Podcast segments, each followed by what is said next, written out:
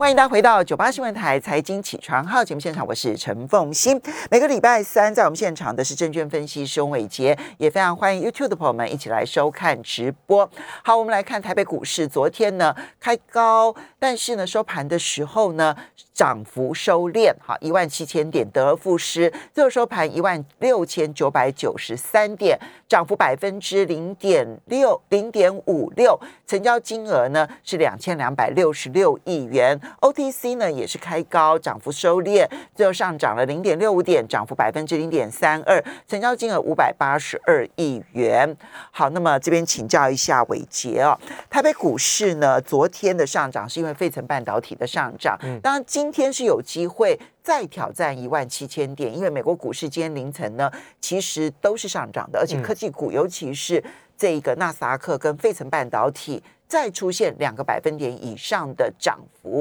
不过有一些让人担忧，包括了美元指数现在是非常的强，对。哈，在国际上面有一点点势不可挡啊。然后今天盘后呢，那么 Netflix 所公布的财报，当 Netflix 跟台股的直接关联性比较小，嗯，但它的财报因为这个付费的人数减少，使得它的股价一口气现在崩跌了百分之二十五，嗯。修正幅度好大，我们怎么看待？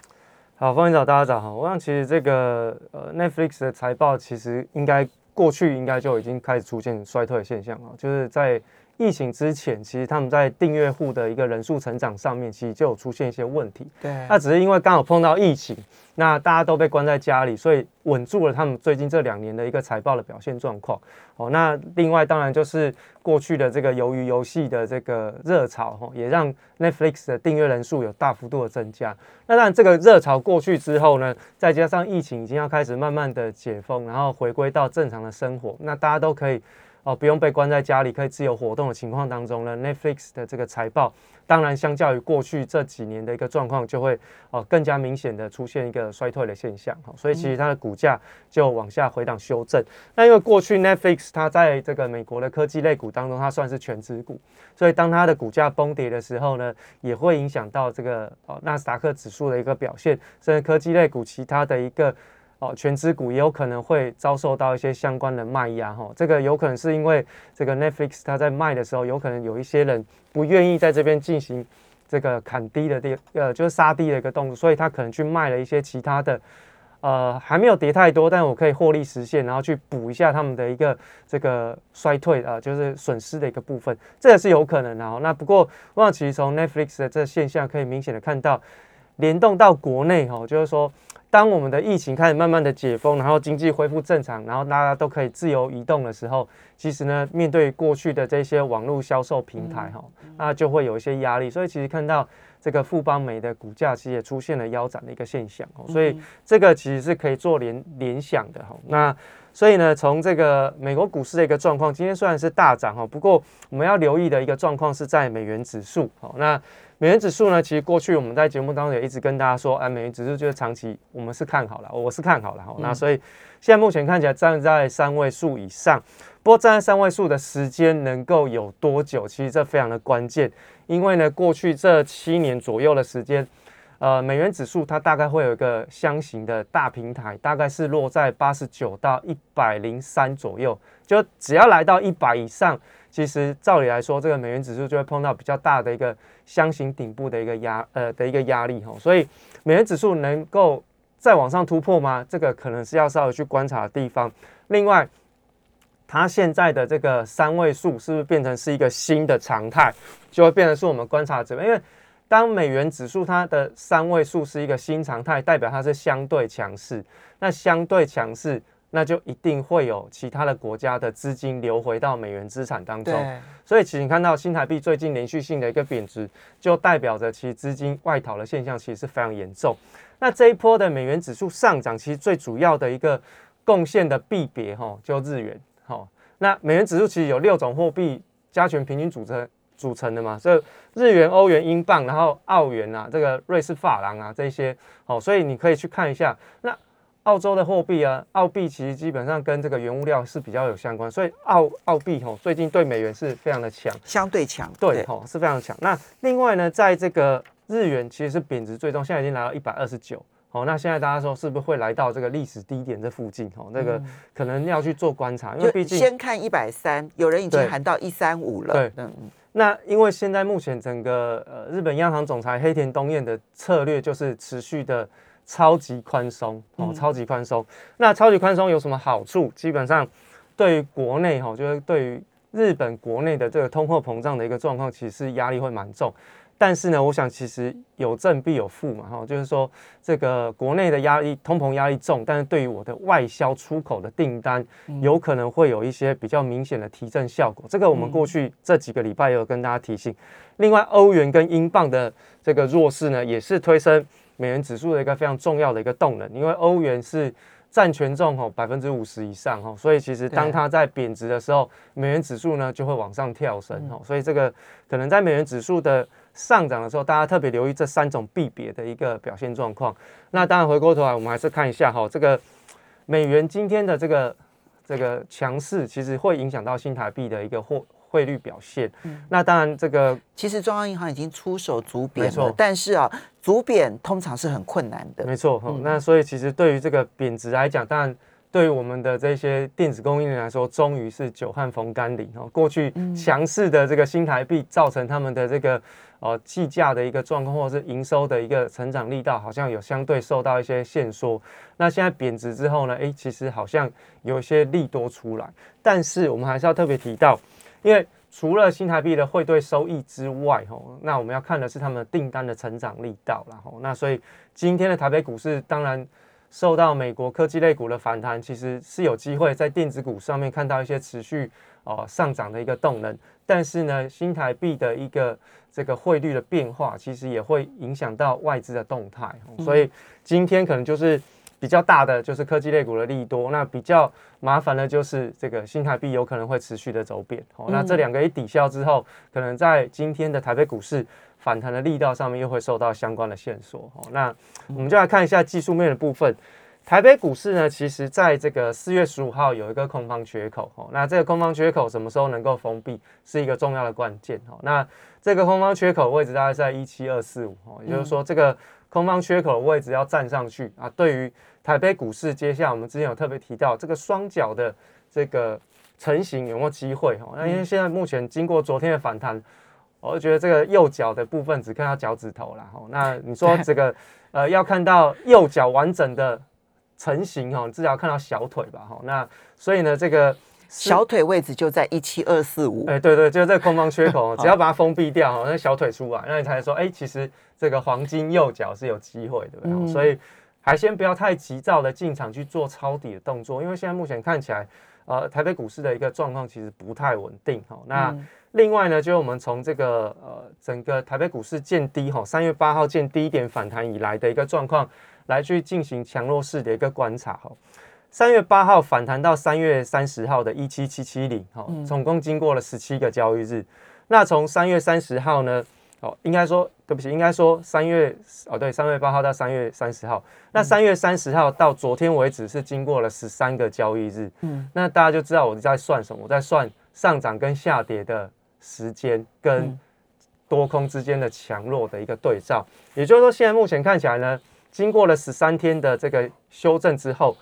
距离上一波的上涨是十七天，所以还有四个交易日，对？所以现在目前台北股市最基本哦，最基本百分之六六十分的防守的格局是要放在未来这四个交易日不能破低。OK，哦，只要四个交易日不破低，哎，其实就有机会转到是变成多方控盘的机会。那、当然，接下来我们还是要去看一下结构跟成交量哦，所以其实这是一个最基本、最基本的门槛。所以我们用大盘的多头的考试来看的话，嗯低标四天之内，四个交易日之内不破低，没错对不对？哈，中标呢，就是呢，可以再赶快站回到一七二四五，也就是站到小腿。对，就小腿 OK，那有没有高标呢？高标的话就要有成交量了。哦，高标就要有，因为为什么会说成交量是一个高标？是因为其实现在目前看起来台北股市的结构都不太对，我们还是维持上个礼拜一样的看法，就是上涨你至少要有三千亿以上的成交量。虽然说现在的这个月均量的水平是已经下降来到了两千六百亿，其实要突破这月均量的水平哦，其实一点都不难。可是你会发现。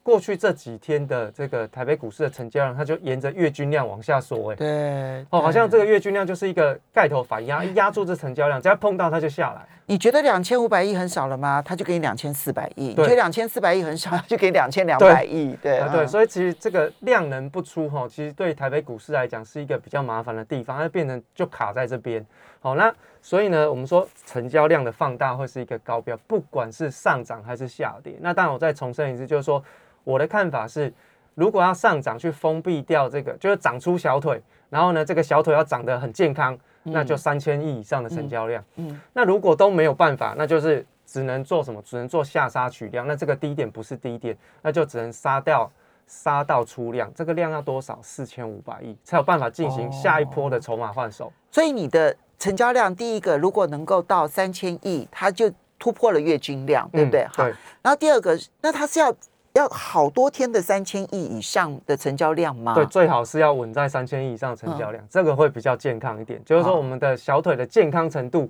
还是一样，要看成交量的一个啊、过程，而不是说只有一天三千亿，然后接下来又又开始说了，哎，这个小腿就不健康，所以很有可能就会这小腿会再消失，就重新再来一次。好，那这样子我们就很清楚的知道，就尾阶其实都是条件说哈，没有什么看多看看空的，就是条件说，如果在四天之内不破低，嗯。啊，不破三月八号的低点，那就代表着台北股市其实是有机会转强的。好，这只脚可以站得稳，有机会站得稳。但是呢，你最好能够在四个交易日之内呢突破四呃一万七千两百四十五点。对。好，那么回到一万七千两百四十五点，然后填补了四月十五号的空方缺口之后，嗯。哎、这个小腿就长出来，这只第二第二只脚的这个小腿就长出来了。对对对，但如果量要配合放大，嗯，就代表有那么一点的追加意愿，嗯在低档已经开始布局了。所以希望成交量能够回到三千亿元以上，能够有一段时间没间。错，没错。那么这样子的一个换手，然后站稳，那这一只黄金右脚就会确立。如果这三个条件都没有达成的话，那就要小心注意了对不对好，好，我们稍微休息一下，等一下回来节目现场，在各个产业类别又是如何？马上。欢迎大家回到九八新闻台财经起床号节目现场，我是陈凤欣，在我们现场的是证券分析师翁伟杰，也非常欢迎 YouTube 的朋友们一起来收看直播。好，所以我们现在刚大盘的部分呢，我们去分析，嗯美元指数其实它是一个大环境，对而这个大环境影响台北股市。当然，一方面电子股其实获利嗯会增加，错因为它的报价哈，到到最后的那个所得会增加。没错，那么出口厂商好，但第二方面，其实它也使得资金快速的可能外资就撤回了美国，没错这件事情的效应也存在。对。那我们就来各个产业来分析它的情势。好，那我想其实从这个外资的一个买超的动作，虽然说外资是卖超，因为从去诶、因为今天要结算了哈，那从上个月的三月十六号结算以后哈，你会发现诶、其实好妙，三月十六号就结算在现在这个位置点，啊，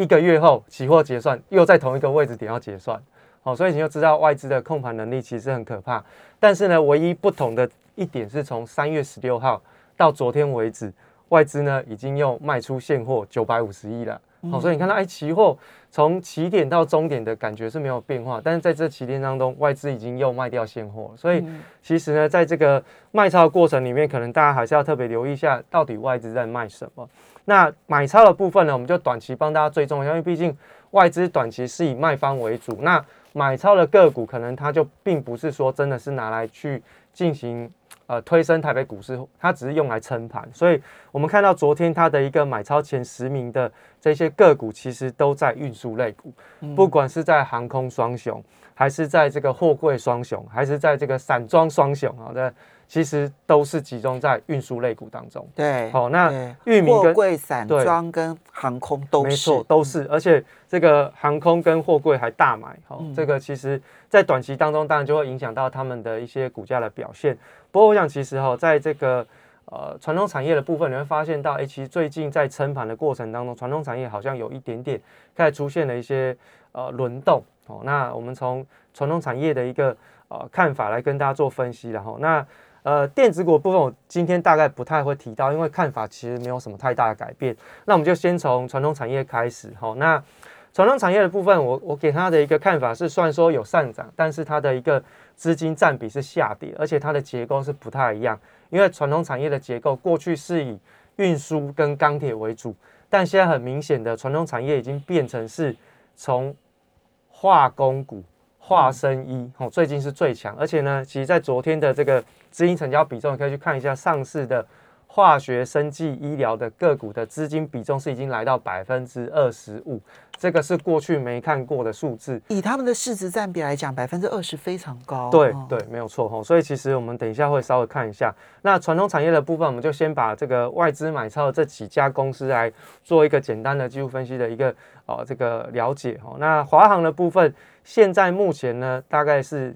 目前就是去守季线。那这个季线的位置呢，也刚刚好是过去这一年左右的一个大量的累积成交区，所以这个季线再加上大量累积成交区的一个支撑，其实是非常非常关键的一个支撑点位。那现在目前看起来，外资跟投信在短期的筹码算是稳定哦，都有都没有松动哦，所以其实它的股价呢是有机会去挑战一下前坡高点。但是我还是要特别强调，因为你会发现，自从我们从这个去年的这个年底哈，我们跟大家讲说，这个航空双雄大概已经来到历史相对高档的附近的时候，其实你看到它就是一个大箱型区间横盘，对，哦，所以其实呃，现在目前我们还是我的看法是一样，它就是用来撑盘，哎，横盘整理震荡了一段时间，哎，看起来好像传统产业没有什么可以。撑盘的一个族群的时候，它就会跳出来。嗯，那跳出来的利多呢，永远都是要涨价。嗯，那比如说现在刚好就是中国大陆的封城，那会造成这个货运上面的一个困难，所以涨价这个利多呢，说服市场的投资人是有有用的。哦，所以就会利用这样的利多来撑盘。哦，那另外呢，在长隆行的部分，就看一下月线的支撑。那外资跟投信也是一样，它的筹码面算 OK。那不过比较不一样的是，大家要稍微分别一下，到底现在市场上到底是在讲的是。客运还是货运？客运就看长龙航，货运就看华航。所以如果你是看最近是写说，哎，这个货运的价格要调整，那请看华航。那如果是边境解封啊，请看长龙航。那过去的长龙航就是利用边境解封突破了高点嘛。哦，所以其实就不太一样。那另外在长龙的部分呢，就是三月十六号的这个低点站上之后，才有算转强哦。所以三月十六号这个大量低点站上之后，会有机会短。短暂的挑战一下高点，那阳明的部分呢也是一样，在三月十六号的低点要站上哈才会转强。不过现在呢是均线纠结，那就等待方向性的一个表态。好，那另外呢，这就在这个散装行的部分，那散装行是因为这个它是位阶相对比较偏低啦哈，那所以其实呢在资金进驻的部分也会有一些轮动的一个选择。那最主要我们就观察是外资买超的两档标的，是四维行跟域名。那四维行的部分呢，它站回到三月十号的大量低点以上，那所以呢，其实，在现在目前看起来，昨天的大量低点刚好就跟这个位阶稍微是类似差不多的一个格局。那昨天是带量起攻，所以我们就直接看最近，就是看昨天四月十九号的大量低点。但实际上我们看的就是三月十号大量低点，因为这两个位置是一样的。嗯，那域名的部分呢？也是一样哦，就是站回三月十号的这个大量低点以上，基本上就是有转强的一个现象。那现在目前的支撑呢，就是一样的，就是三月十号大量低点能够站得稳，那基本上在短期当中，散装行的股价是有机会表现。这样听起来呢，嗯，不啊，航运当中不管是空运的，或者是货柜的，或是散装的。你基本上都在极短线觉得是有机会，还算不错，因为至少在撑盘的过程当中会用到它们。OK，对，所以但是要注意的就是筹码面要一直一直一直关注，对，没错，就是外资跟投信的一个动态，没错。那不可以在这个大大人如果要卖出的话，那这个手脚就要快一点，没错，没错，对不对？好，但是极短线看起来你对这三三呃这个航运都还算是正面，还算可以，对，还算可以，对，嗯，因为毕竟资金有进驻的地方，基本上就不用去跟他对做，那我们就顺势看，看好支撑，基本上就是还算蛮安全的啦。那另外就是化生一族群哦，那昨天的资金占比，你很明显看到，如果说当它的资金占比来到百分之二十五的时候，其实这个整个台北股市相对稳，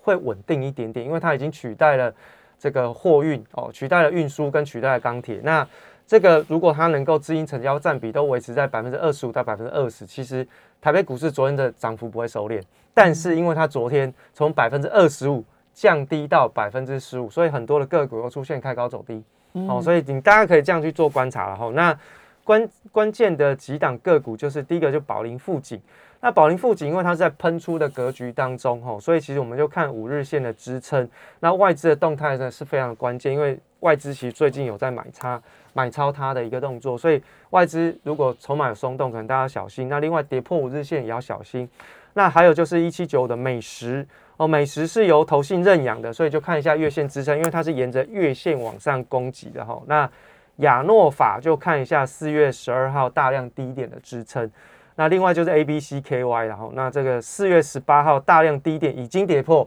那现在要留意的是四月十二号的前坡高点，哦，所以其实这几档生意类股基本上大家可以留意。那另外在化工族群的部分要稍微留意一下它的价格转弱现象。那化工当然就是跟肥料有相关，所以看一下台东碱，台肥东碱，台肥东碱对。那台肥的部分是因为它沿着月线往上攻击，所以就看月线支撑。目前它的投信方面的筹码还算是稳定。那另外东减的部分呢，是四月十二号的大量低点。那当然它前坡的地方有一些压力区。那现在目前股价已经到前坡的一个压力区附近。那再加上它筹码有一点不明朗哦，所以其实要特别叫做不明朗？不明朗就是每一波的事，比如说投信外资其实基本上都没有连续性的买超，也没有大量的进驻，没有像是台肥这种有这种投信的认养的痕迹都没有。那大家就要特别留意，像这种个股没有什么。大人在顾的，那可能价格一旦出现变化的时候，可能就是要稍微小心的地方。新农看一下，新农的话是已经破月线，也跌破了四月十二号大量的低点。嗯，汇光是看一下四月十五号大量低点哦，所以其实，在化工类股部分已经有一些。比较属于中小型的已经开始破线哦，所以这个化工族群的部分可能要稍微留意一下。这样听起来的话，有关于生医族群，因为它现在有一个这一个政策的方向，没错，所以还勉强可以，勉强对不对？哈，勉强还可以撑，但是化工的部分，你可能就已经要保留了，对不对？对，因为虽然说现在目前肥料的价格还在涨，但是呢，可能有一些利多出现的感觉，要等待，可能要等待下一波机会。好，谢谢伟杰，也要非常谢谢大家。